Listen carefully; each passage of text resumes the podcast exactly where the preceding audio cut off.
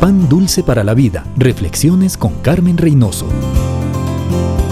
Todos los días tenemos decisiones que tomar. Al hacerlo muchas veces nos veremos tentados a tomarlas no según las enseñanzas de la Biblia, sino como el mundo espera que lo hagamos. Todos tenemos apetitos y deseos dados por Dios que pueden ser satisfechos o como Él lo dispuso o a nuestra manera egoísta. En la vida podemos encontrar oposición a la ley de Dios, pero la obediencia es el compromiso de obedecer a Dios y dejar a Él las consecuencias. Muchas veces nuestra decisión de obedecer a Dios puede traer rechazo, dificultades, confrontaciones no deseadas. La obediencia exige valentía.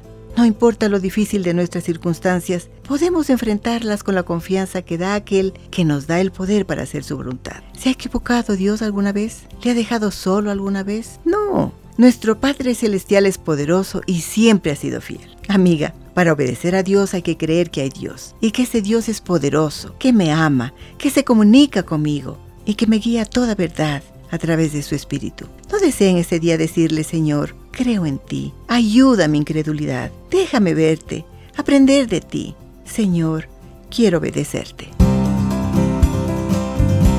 Pan dulce para la vida. Reflexiones con Carmen Reynoso.